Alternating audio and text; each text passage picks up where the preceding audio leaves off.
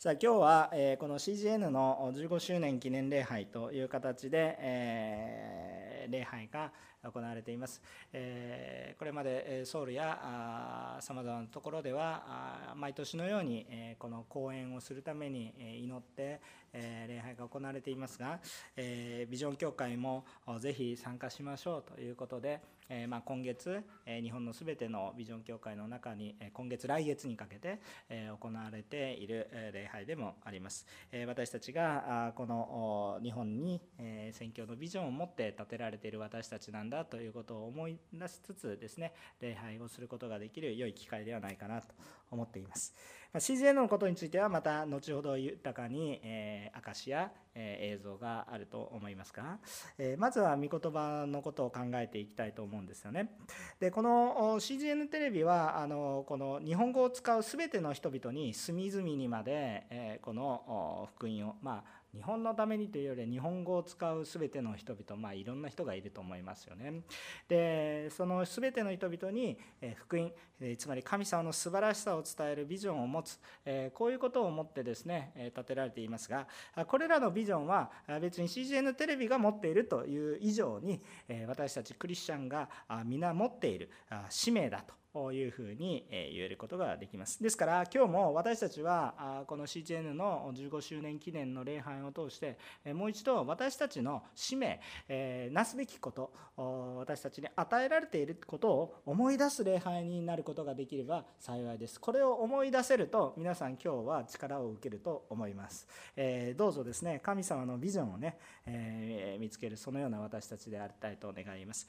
今日は私たちクリスチャンが輝いているかどうか。私たち一人一人が本当に喜びにあふれているかどうか。今日生き生きとしているかどうかっていうのはイエス様のビジョンを共にしているかどうかにかかっています。皆さんの今日の信仰生活が生き生きとしているか。今日の人生が生き生きとしているかどうか。クリスチャンとしての生活が生き生きとしているかどうかはイエス様のビジョンを持っているか持っていないか。ということにかかっています。礼拝をしていても何かこうつまらない。礼拝をしていても喜びがない。主の働きをしていても喜びがない。おそらくビジョンが見えてないんでしょうね。イエス様が見えていないと苦しいですね。イエス様と共に生きるかどうか。イエス様と共にイエス様の夢を見るかどうか。これが私たちクリスチャンに今日かかっている、まあ、信仰の本当に要と言える部分だというふうに言うことができます。今日は主と共に生きる素晴らしさを分かち合います。まず第1番目、すべての人が、すべての人が罪から救われるイエス・キリストがされた救いを見ましょうということですね。すべての人が罪から救われるイエス・キリストが行われた救いを見ましょうということです。今日の本文13節を読みます。3、はい。主の皆を呼び求める者は皆救われるのです。3、はい。主の皆を呼び求める者は皆救われるのです。もう一回。3、はい。主の皆を呼び求める者は皆救われるのです。アーメン。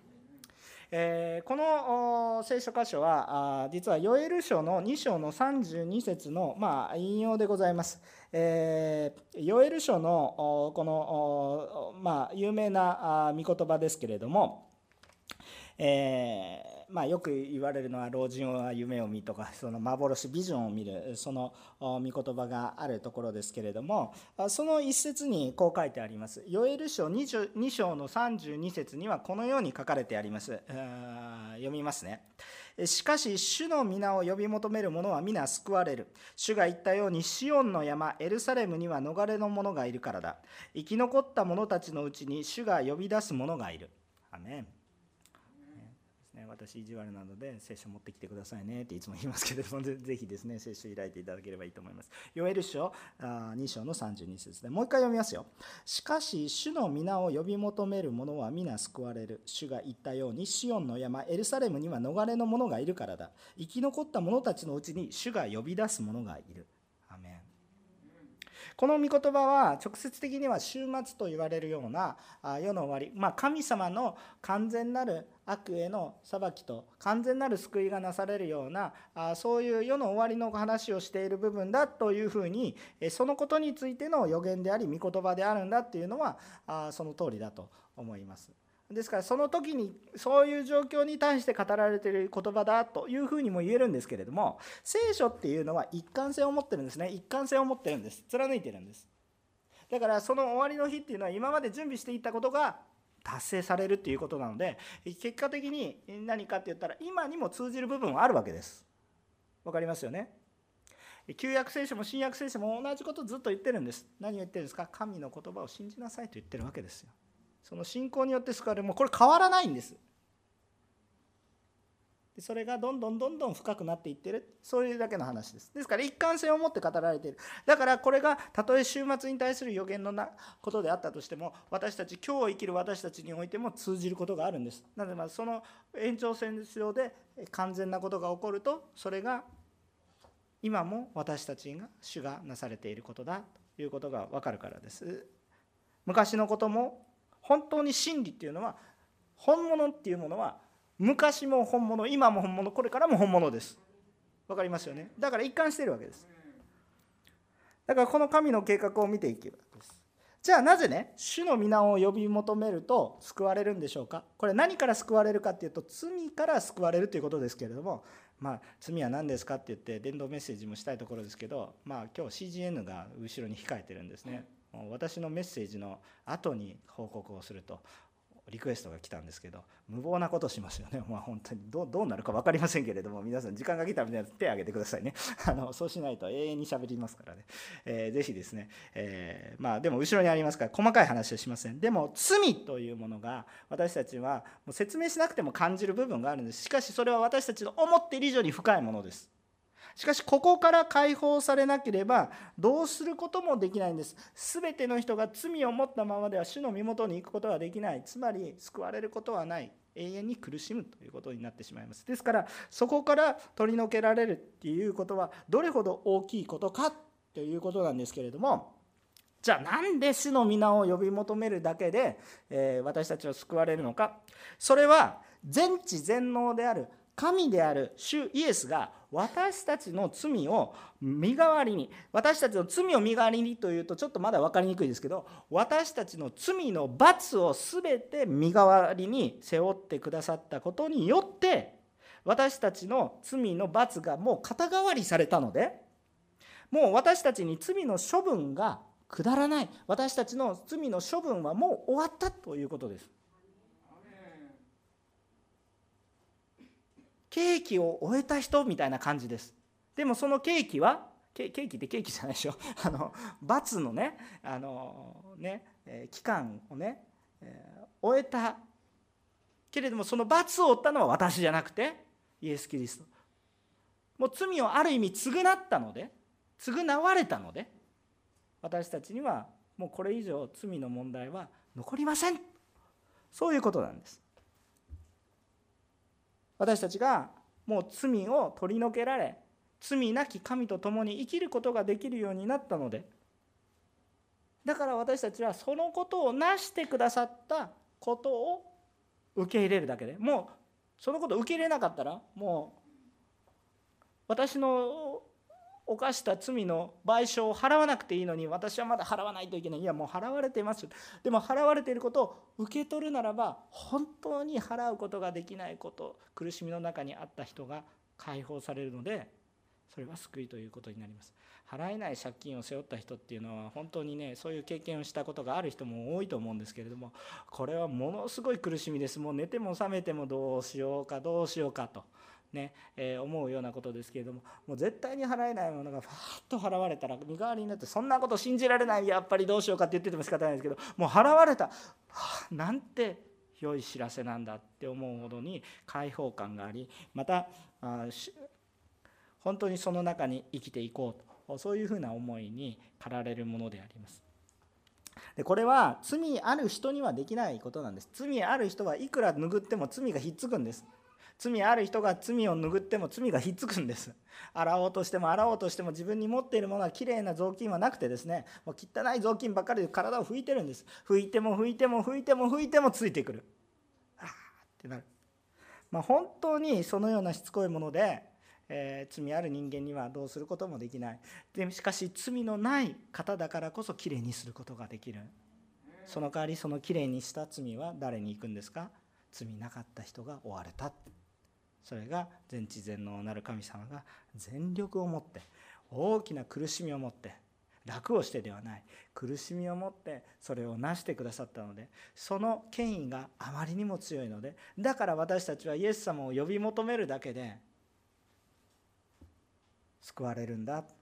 そういうことを言ってるわけです。あまりにも全知全能で完全な方が完全に救われたので私たちは主の皆を呼び求めるだけで救われるんです。だからこれがあまりにも良いニュースなのでグッドニュースとなったわけです。それが良い知らせそれが福音良い音福音と呼ぶようになったわけです。もともとは戦場で勝ったぞっていう知らせですけれども言語はね。でもそれが良い知らせなんですよ。自分が戦ったわけじゃない。でもそれが与えられたことによって私その喜びがあまりにも大きいのでクリスマスはなんとわけのわからない全わけがわからんことはないんですけど全ての国で祝われてます。これは不思議なことです日本でも不思議なことですよね。日本こんだけクリスチャン少ないのにクリスマスはみんなクリスマスとか言ってメリークリス何を言ってるのか そう言ってるぐらいだったら教会来なさいと思うんだけれども誰もまあまあそういうことはいいんですけれども。しかし本当にその喜びがあふれているのでその喜びにあやかってるということですね。じゃあではねどのようにして主の皆を呼ぶようになるんですかって。で今日のこの13節の説からはちょっと分かりにくくてこれはねヨエル書を見るとね先ほど読んだヨエル書を見ると分かってくるんですよそこにはねこう書いてあったわけですよえ2章の32節には、しかし主の皆を呼び求める者は皆救われる。その後ね、主が言ったように、主が言ったように、シオンの山エルサレムには逃れの者がいるからだ。生き残った者のうちに主が呼び出す者がいるからだと言ってるんです。まあ、体は最後の体はちょっと付け出しましたけどそういうものがいるって言ってるんです。つまりそこには、まあ、シオンの山つまりま神様のところにはエルサレムには何がいるのか神のところに何がいるのかって言ったら3つのアイデンティティがあるわけ。逃れの者生き残った者そして主が呼び出した者がいるんだ。だからだから他の人も主を呼び求めるようになる。まだピンとこないですね。でもまず注目したいのは逃れのもの逃れのものって何かって言ったら罪を犯したけれども許されたものということです。逃れたもの罪の罰を逃れたもの。この人は自分が罪人であるということを知っています。そしてもう一つこの人は自分が罪許されたものだということを知っています。罪人であるということを知ってるだけじゃなくて罪許されたものだから私は罪の罰を逃れた。この感覚はもう聖書を突き抜けていますよ。旧約聖書でよく言われる杉越。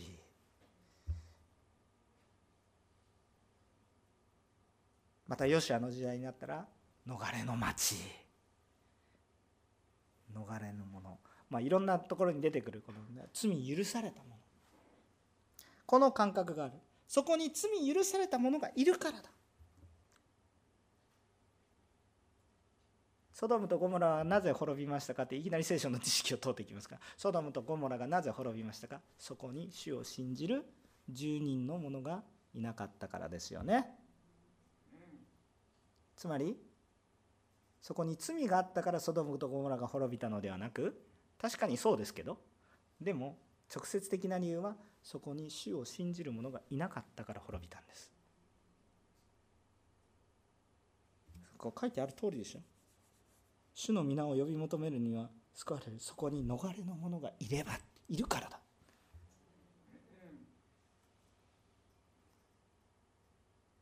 そしてもう一つそれは生き残ったものだ。あるものは殉教する者もいます。しかし生き残る者がいる。主を褒めたたえ続ける者私は罪許されたものだ。私は罪許されたものだと言い続ける者がいる。それは決して楽な環境で言い続けるのではなく苦しみの中で言い続ける。それは見栄えもないかもしれない。けれども生き残った者たちがいる。逃れの者は生き残った者たちでもある。死から命に移された者たちでもある。そういうものがいるんだということですね。そして最後にそれは主が呼び出したものだ。主が呼び出したもの。召し出されたもの。これこれあのちょっとあの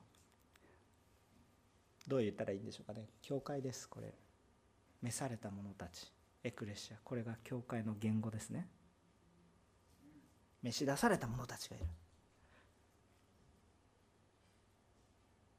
つまり救われた者たちがいる。そこに教会があるから。ちょっとこの教会というこのイメージがねちょっとねちょっとむちゃくちゃその体制的な教会とかそういうことをちょっと言うと世俗的な教会のイメージを持つとちょっとおかしなメッセージになってしまいますが本質的に教会があるのでそこは滅びないということになる。なぜならばそれを通してその人たちを見てその人たちを通して主を褒めたたえることを主を呼ぶことを知るようになるからだと。その人たちがいるから。その人たちを通して。苦しみの中でも叫び続ける。その人たちを通して。主の名を呼び求めることの素晴らしさに気づくからだということです。いろんな言葉が省かれてますけども。だから人との出会いは重要だし人との出会いなおその人のうちにいるイエス様との出会いが大きいものなんですでさらに注目したいのは一体何かっていうともう一回13節に戻ります。まあさっきの2章の32節でもいいですけどここで非常に重要なのは皆救われる皆救われるということです。皆全員。主の皆を心から呼び求める助けてくださいというものは皆救われるんです。これ皆っていうのはすごいです。全部ですから。これをまず自分に適用してみます。自分に適用してみるとなんと素晴らしいことでしょうか？私の今日の人生の中で失敗談はたくさんありますけれども関係ありませんよ。ってあなたが心から死を求める。あなたがこちゃんと死を求めないといけないでしょ。適当に「はいアーメン」って言ってたらダメでしょ。心から本当に死を求めるのであるならば救われます。許されます。人がどう思うと誰がどう言おうと許されます。これは私たちに理解を超えたことです。でも自分がその許される立場に立ったらこんなこんなこんな私許してくださるんですか？罪が分かっている人はこの今の言ってる価値。今日あなたがもし自分を責めている部分があるならば今日この御言葉は宝のような御言葉です。もし皆さんが罪が分かっていなかったら何のこっちゃっていう話ですけれどももし皆さんの中に罪があるんだこんな私どうやって神様のお役にどうやってよく生きようよく生きようと思っても人を傷つけて一生懸命生きてるだけなんだけど人を虐げる。どうしたらいいかもうジレンマの中にあって。でも主の皆を呼び求めるならば救われる。なんと素晴らしいことでしょうか。変えられるんですね私たちは。さあ次にでもこれを私と共にいる別の人に当てはめてみます。そうすると突然葛藤が始まります。葛藤が始まるんです。それは一体何か。それをそのまま素直に喜びで「アメン!」って言える人は素晴らしい「アメンその通りです」っていう意味ですけどその通りですって喜べる人は幸いな人ですけれどもそれが私も含まれていることを感謝するんですけどそれが別の人になると突然葛藤があります。主よなんであんな人が救われるんですか？私を傷つけたなんであんな人が救われるんですか？って思うんです。散々自分が救われたのにね。あんな人救うんですか？理解ができないんです。わからないんです。なんであんな人が救われて？でもそれはね私たちがどうしてそのような自分の心にはそういう心が葛藤が生じてしまうのか、まあ、自分が傷があるからなんですけども。でもでもそれは私も分かります。あの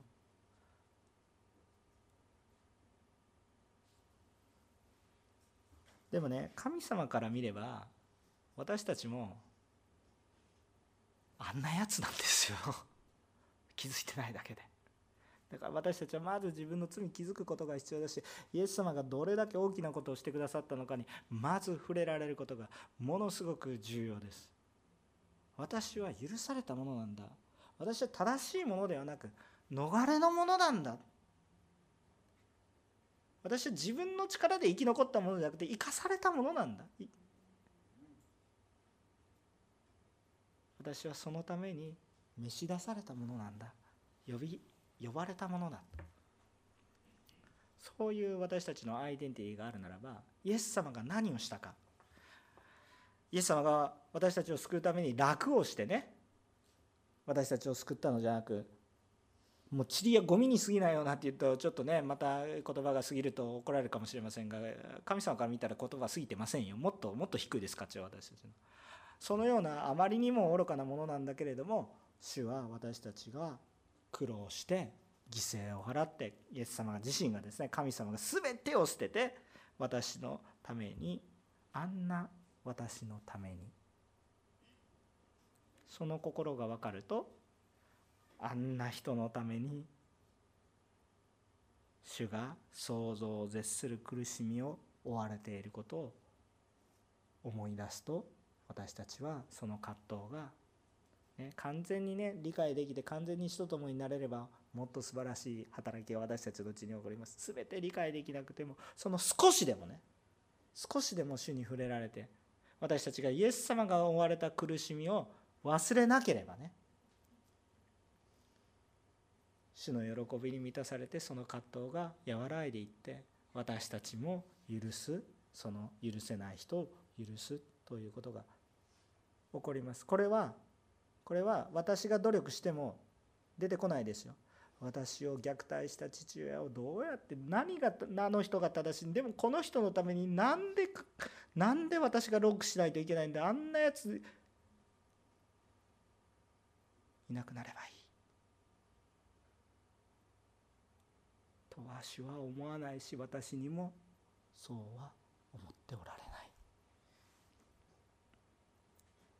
私はイエス様を虐待しイエス様を殺した張本人ですね。私の罪のせいでイエス様十字架にかかったんだから。でも主はどうしてくださいましたか？私はどのようにしていきましたか？今どのようにして生かされていますか？イエス様のことを考えると私たちはそのことがなぜ主があんな人を救うのか？なぜ主の皆を呼び求めるだけで皆救われるのか？どれほど主が私たちを愛しておられるのか？ということに目を向けることができると少し前に進めるんです。すべての人って言ったらすべての人。すべての人が罪から許される。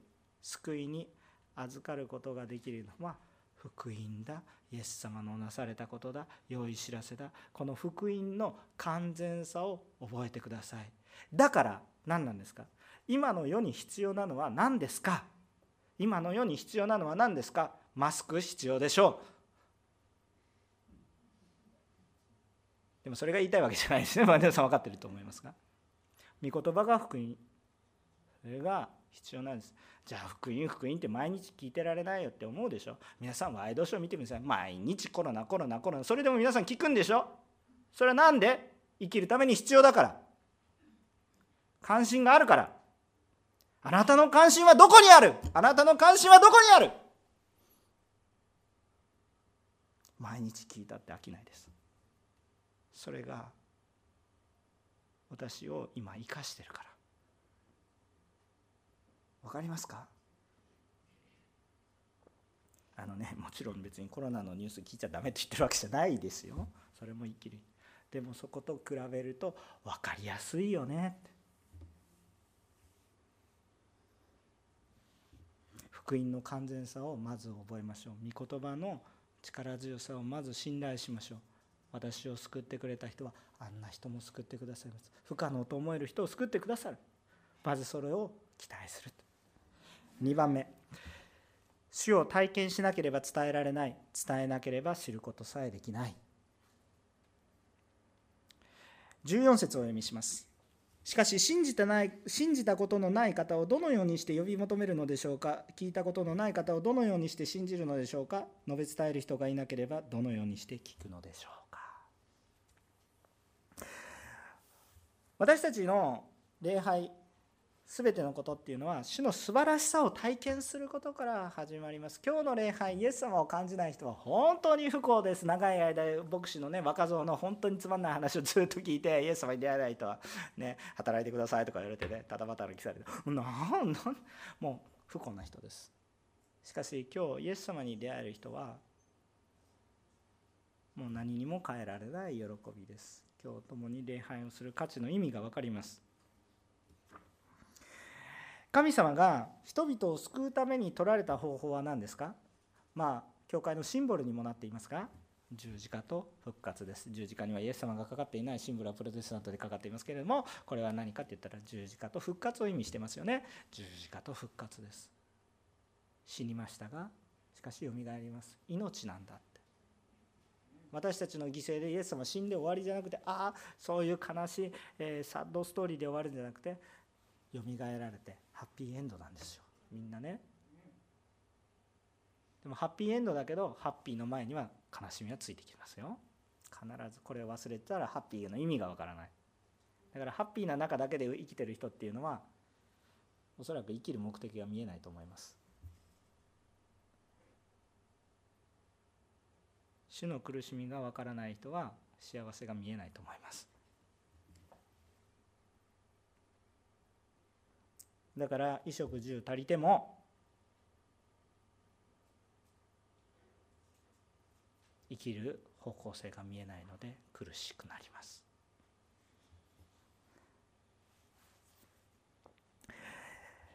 神様が私たちを救うために取られた方法はイエス・キリストの十字架と復活です。そしてそれを伝えるために神様が取られた方法が教会です。覚えていてください。絶対に忘れないでください。今ある教会の形が教会と言っている以上に本質的な教会ということです。神様は教会を建てられた。んです忘れないでくださいもちろん私たちが今ある既存の教会が主が建てられた教会である。真の意味で教会であるようにならなければなりません。私たち人間的な組織としての教会が全て正しいとは言いません。しかし主を伝えるために教会を通してでなければちょっと注意して聞いてほしいんですが教会を通してでなければ主の働きはそれは違うものになっていきます。それは主の方法ではありません。イエス様が十二弟子を育て主がイエス様神様の方法私たちを救う方法はイエス様です。イエス様が何をされたのか弟子養育をして教会を建てたんです。これがキリストの方法です。忘れないでください。だからキリストを伝える時はイエス様の方法に従います。だから教会がイエス様を伝えます。で教会とは誰ですか？教会とは誰ですか？組織ではありません。教会とは主を信じる者。さっき言った逃れた者たち生き残っている者たち召し出された者たちです。意味分かりますか？ごめんなさい。私メッセージ下手くそなんですよ。でも真剣に伝えてます。だから私たちいわゆる教会と言われている教会の人たちって言われている私たちが教会にならないといけないんです。真の意味で主に生き残った生き残った者たち逃れた者たち私は罪許された者たち。そして主によって召し出されている。主のビジョンを見ている。主の使命を追っているというものにそのものが教会と私たちが教会とそのものがいると世が変わるんです。世が変わるんです。まず第一に一番硬いのは私が変わらないといけないんですけど私が変わらないといけないです、まあ、皆さん牧師のために祈ってくださいね。牧師が変わるときっと教会がもっと良くなります。牧師がねしょぼいからねちょっとまだまだしょぼいところがいっぱいありますけれどもぜひね祈ってください。でもね同じことを皆さんにも返しますからね。皆さんが本当に主に触れられていくと皆さんの家庭はきっと変わります。きっとじゃなくて変わります。それ信じてるから皆さん今日礼拝してるでしょ？皆さんの姿勢にかかってるんです。今日皆さんが礼拝する姿勢はどうですか？それを後世が見てますよ。見てますよ。礼拝に行きなさいっていう言葉は聞いてないですよ。ふわーんって流れてきますよ。あなたが今日礼拝してるか？あなたが今日信玄か？今日あなたが命がけで足を褒めたたえているか？それを子供たちは見て見るんですよ。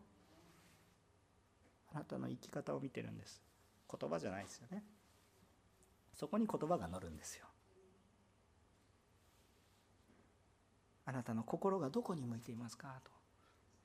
はあ、主よ。でもねそれは私たちの努力じゃなくてどっから来るんですか？ってどっから来るんですか？聞いたことのない方をどうやって？まず主の言葉を聞いたから。主を体験したから。この主を体験するっていうことがもう本当に私たちの全てなんですよ。学んだから語れるわけではないです。皆さん結構学んでるんですおんり教会の人は結構お学びをします。じゃあだからといってバンバンバンバン伝道できますか。学んでも学んだらよくどんどんよく分からなくなってきてもっともっと詳しく分からないと何も語れないとかで何も語れなくなってきて勉強ばっかりしててもダメなんですよ。じゃあどうするのか。何で語れるのか。私は主に出会った。主を体験した。これが皆さんが主のことを語れるか語れないかの一番のポイントなんですよ。どう語るかどう語る技術を磨くかそれはね次のことであってね。まず大切なのは死を体験することなんですよ。逆に言うと死を体験すると何でも祝福になります。全てのことを用いて神様のことを伝えたくなるんです。もちろん私たちはいろいろなことを通して主を伝えますけれどもまず主との交わりが私たちの中にないといけない。礼拝がないと。主を褒めたたえる。まず伝えるよくね私ねよくあの私も多少ね外国語を話すじゃないですか。あのいや話すんですよ。ちょっと話すじゃないですか。って同意求めてほしかない。なんなんとなくね下手くそな英語ともうちょっと下手くそな韓国語を話すんですけれども それぐらいかな。あのもうちょっと喋りたいなんて中国語を話せなくてごめんなさい。ちょっとだけね、はい、でも手話もできなくてごめんなさい。でもちょっとだけ。まあとにかく話せないこといっぱいあるんですけれども問題はそこじゃないんですよ。学校教育で英語を学ばないといけない英語を学ばないでノーノーノーまあまあイエスなんだけどありなんだけども英語学んでください。学んでもいいんだけど根幹は何かって言ったら英語を話しても仕方がないんですよ。英語を話すよりも中身を持った人間になるかどうかが方が重要なんですよ。中身があるかどうかが方が重要なんですよ。もうコンテンツさえ持ってればわけわからない言葉喋っていてもわけわからなくて伝えるものが伝わるのでそれでいいんですよ。道具を一生懸命学ぶことは重要ですよ。それは磨かれていくことだから重要なんですけれども道具ばっかり磨いて中身ないんですよ。意味ないですよそれは。何をしたいのかわからない。私たちはクリスチャンなんですよ。イエス様のようなものなんですよ。イエス様との交わりがなければ道具がいくらあっても無駄なんですよ。むしろその道具が良ければ良いほど私たちのクリスチャンとしての交わりがイエス様との交わりがなければその道具を通して私がいっぱい出てきて私の罪がいっぱい見えてきて何を発信してるのか分からなくなってしまう。イエス様との交わりが私たちの生命線ですよ。時々だから奉仕をしていても上乾いてしまうことがあるんです。それはなぜか主との交わりが分からなくなって来てしまっているから。自分の力で何とか主を褒めたたえようとするんです。違います。主と交わっていたら何もできないことが分かるけど何もできないけれども何はせずにはいられない思いに変えられるんです。それが振り返ってみるとなんかもう訳のわからないぐらい働いてる人になります。その恵みが今皆さんの中にあればそれはどこから来るのか。私は罪許されたものだという感動から来るんです。イエス様をイエス・キリストを体験しているということなんです。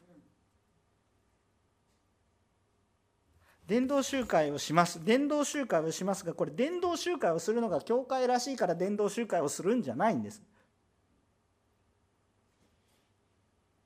伝えずにはいられないからするんです。喜びがあるからするんです。ただ単にエンターテインメントがあって楽しいからする以上に伝えなければ気持ち悪くなるんです。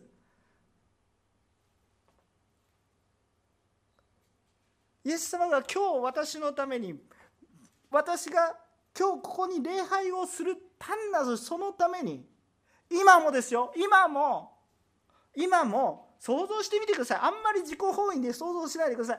イエス様の立場になって。今も今日この礼拝を来る前に罪を犯さなかった人がいるでしょうか？じゃあどうやって礼拝することができるんでしょうか？イエス様が今も私たちがのんびりああ礼拝の時間が来ないかな。コーヒーを飲んでわははって笑ってる間も今も今も表現をすることができない想像を絶する苦しみを持って私たち一人一人をあがなってくださる。イエス様は私たちの方へ上がってこうお前救ってあげる。そんなことじゃなくて一番最低なところに行って全ての人を今も支えておられるんだということを分かったら私は何にもできないけど何にもしないっていう選択肢がなくなるんですよ。イエス様が見えてますかあなたは。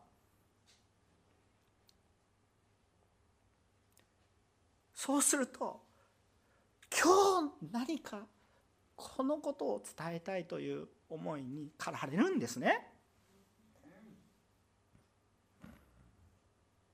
私たちが主の働きをしてししている時に疲れを覚えてくる時のいつもその原因はいつも同じですけど主との交わりが欠けると自分の力で主の働きをしようとするので礼拝が失われて働きが残って何にもないのに自分には何にもないのに良いもの私はクリスチャンだから良いものを提供しないといけない初めから自分には何もないのによく見せようよく見せようそれは疲れますよ。知ってください。私には何にもない。何にもないけれども全てを持ってくださる方を知ってるからこの方紹介するでもういくら出してもいくら出してもいくら出しても。私の一生をかけて紹介しても紹介しきれないんですよ。だから大丈夫です。そういう人は疲れないです。でも人間はね私もそうですけど疲れる あのいつも自分の力でやりそうになるので疲れる時があります。あのそれは私説教してますけど私もそうです。謙遜に。本当に別に何か謙遜傲慢になってるわけでもなくて本当にそう思います。だから教会は必要で祈られることも必要で気づかないといけない。人は一人で礼拝することはできないんです。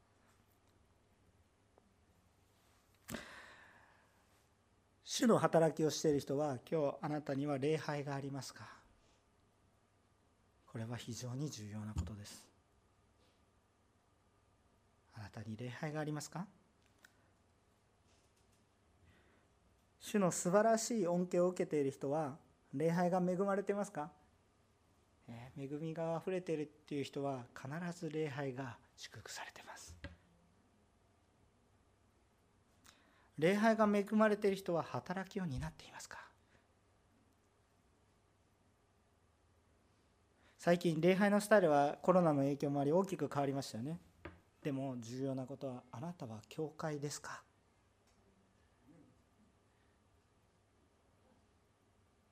あなたが教会ですか？距離が離れてもあなたは教会ですか？一人ではできないですよ。もしあなたが主との交わりがいいですか形ばっかり礼拝をしている気分になってはいけませんよ。主との交わりがあるならばあなたの周りからキリストの香りが放たれあなたがいるから周りが変わっていきあなたの中には礼拝がありイエス様が見えイエス様の働きそれは一体何ですか？十字架のような働きが見えてくる。良いものを得ようとするんじゃなくてすでに与えられた豊かな祝福を流して使える祝福がそれはロークしていますか？キリストと共にロークしていますか？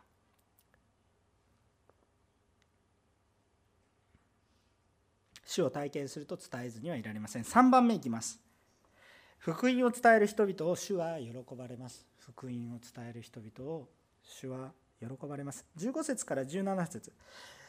使わされることがなければどのようにして述べ伝えるでしょうか。なんと美しいことか良い知らせを伝える人たちの足はと書いてあるようにです。しかし全ての人が福音に従ったのではありません。主よ私たちが聞いたことを誰が信じたかとイザヤは言っています。ですから信仰は聞くことから始まります。聞くことはキリストについての言葉を通して実現するのです。アメン。全てはまずイエス様から始まります。だからイエス様から聞くことから始まるわけです。神様は人との交わりを喜ばれます。神様は間違いなく喜ばれるんです。なんと美しいことかって言ってるでしょ。神様は人と共にいらっしゃる方。そして私たちを神様の素晴らしさを伝えるものとなることを願われてるんです。だから神様は神様だけで勝手に働くのではなく人々をメッセンジャーとして使われます。だから私もメッセージしてます。いいメッセンジャーかどうかは知りません。でも神様は人を用いられる。でこれはどうやって理解することができるかなと思うんですけれどもこれはまあイエス様の思いを私たちが、ね、いつもいやさずっとずっと言ってるんですイエス様との交わりが全てですよだからイエス様の思いを考える。イエス様のもちろん私イエス様じゃないから勘違いしてしまうこともあるけどもやっぱり御言葉からやっぱりそのイエス様の思いを黙想していくわけですけれどもイエス様だったらどう思うか。でもそのイエス様が主がね私たちのことをなんと美しいことかって言ってくれるんですよ。なんと美しいことか喜んでおられるんですよ。もう喜びを超えてもう簡単している。なんと美しいことか。どういう人？良い知らせを伝える人たちの足は。でなんでこんなことを言うのかそれはイエス様の思いを考えるんです。イエス様は私たちを楽を決して楽をして救われた方ではね。全知全能だからはいポンはいあなた救われました。こんな楽なことはしてないんですよ。私たちは伝道する時楽な方法を取りますけど。イエス様は楽な方法を取ってないです。一番一番苦しい方法をとってるんです。苦しんでね。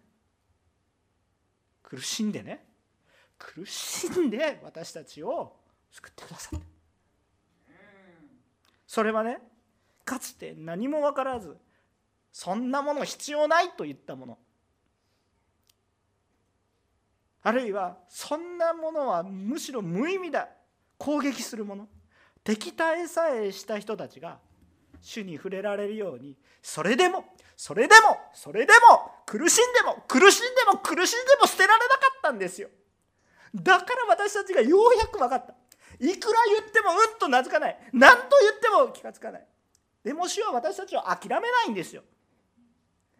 うなじの硬いものですね私は。何度注意されてても叩いても何でも。でも俺は俺。私は私。愚かなものですよ。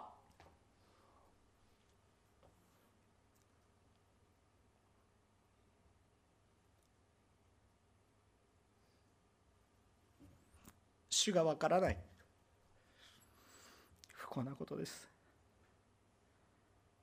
どんな失敗者であろうと。たとえ世が私を捨てても捨てない方がいらっしゃるのにこの方を知らないとは愚かなことです。いいですよ。あなたが信じるように生きなさい。そしてその信じる者と滅びたければ滅びなさい。私はどうすることもできません。だから強いメッセージを放ちます。世は捨ててもたとえ牧師が今こんなことを言って牧師を頼って牧師がねついていけなくなったとしても主はねあなたを捨てられないんですよ。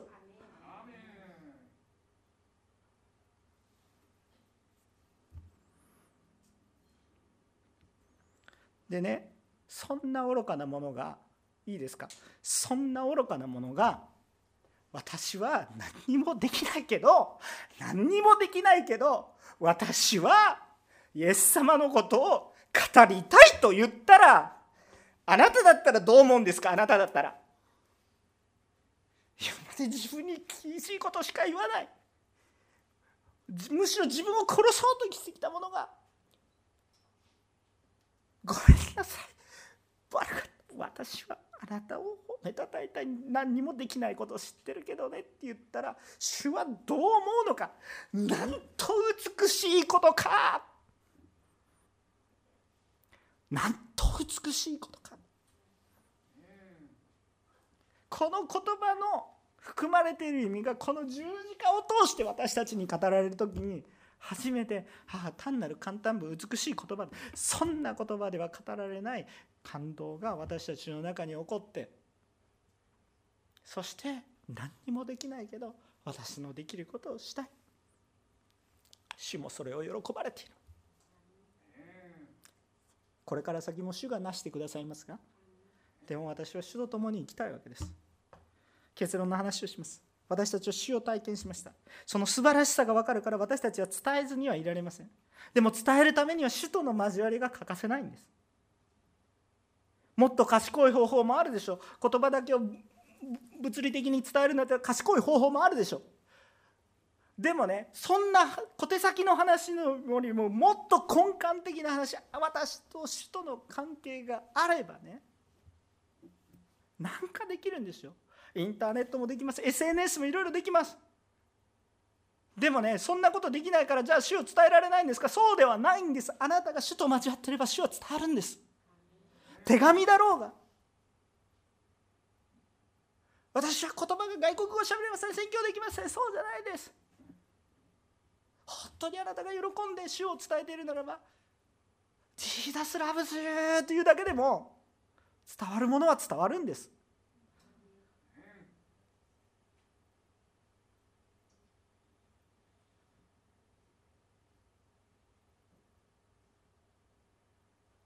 ですから私たちは主との交わりっていうものが本当に大切です。そしてこの主が何を夢見ておられるかビジョンを見ておられるか主を伝えるものなんだ。その中に入れば私たちに与えられている SNS だとかテレビだとかこういうものは豊かに用いられる。コロナ禍の中にあってあなたは今日礼拝をしていますか？集まることが難しい方もいらっしゃいます。でもそれは自分を本意に置いてのことですか？イエス様を見てのことですか？イエス様を見てのことだったらあなたの家が教会となります。教会となるところには奉仕が生じます。なぜならば主を見ているからです。奉仕をしなければならないじゃないでしょう。せずにはいられなくなるんです。最近コロナ禍で礼拝の個人化が進みました。礼拝は便利になってもそれはあなたを楽にするためではありません。礼拝は便利になってもそれはあなたを楽にして怠惰なクリスチャンを作るために礼拝が便利になっているのではありません。勘違いしないでください。礼拝は便利になりました。それはそれでしか礼拝ができない人たちに届くための主の働きです。主と交わっていて恵まれている人はもっとそのために使えないといけないんです。それ使えないといけないっていう言葉自体がおかしい。使わずにはいられなくなるんです。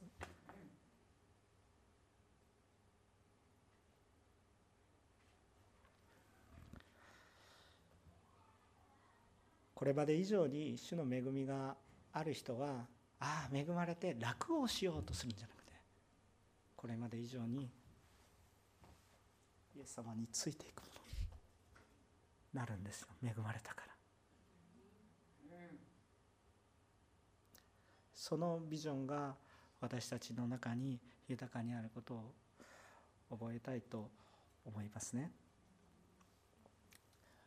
私たちは福音を伝える祝福を担っています。それは主それはね単に使命だけの話をするんじゃなくてイエス様を考えてください。イエス様を。イエス様が見られた方。イエス様が諦めない方に諦めない。これからお祈りをするんですけどね。CGN テレビのためにまずお祈りをしましょう。あの世界の隅々にそれでしか届けない人コロナ前からね神様が母先生を通してビジョンを与えてこれがこれから必要だ。会えない人がいるから。だからこれが必要だ。でもこれはね怠惰なクリスチャンを育てるためのものでしょないでしょ私たちが家でね寝転がってああ礼拝ですねその下でイエス様は苦しまれてるんですけどこの態度は何ですかってなるでしょ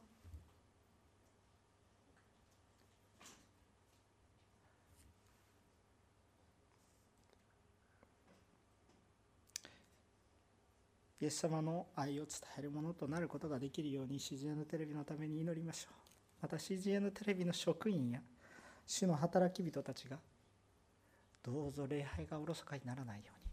人の交わりがおろそかにならないように。いやむしろおろそかになるどころかよく働いてくださっていることに感謝しそれでも弱さを覚える人間ですから取りなしの祈りをしましょう。